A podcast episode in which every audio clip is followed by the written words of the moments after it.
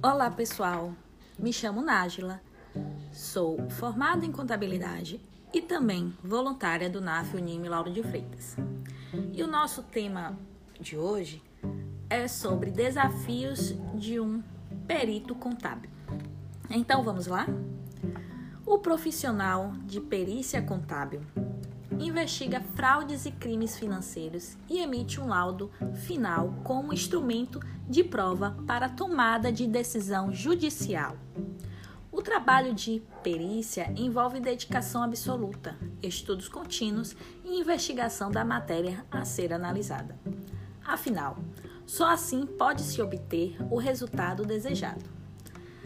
Outro ponto importante que não devemos esquecer é que um verdadeiro perito da área trabalha de forma particular e que o laudo inerente à perícia será assinado por um profissional somente, não impedindo, é claro, que o trabalho possa ser desmembrado entre uma ou mais equipes de apoio, como os auxiliadores, que, conduzidos por este profissional, contribui para que a investigação tenha o melhor desfecho possível. Muitos são os desafios no que diz respeito ao trabalho de um perito contador.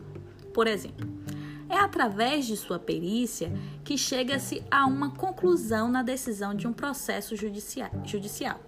E tal perícia pode ser solicitada tanto pelos advogados de defesa e acusação, como pelo juiz de direito.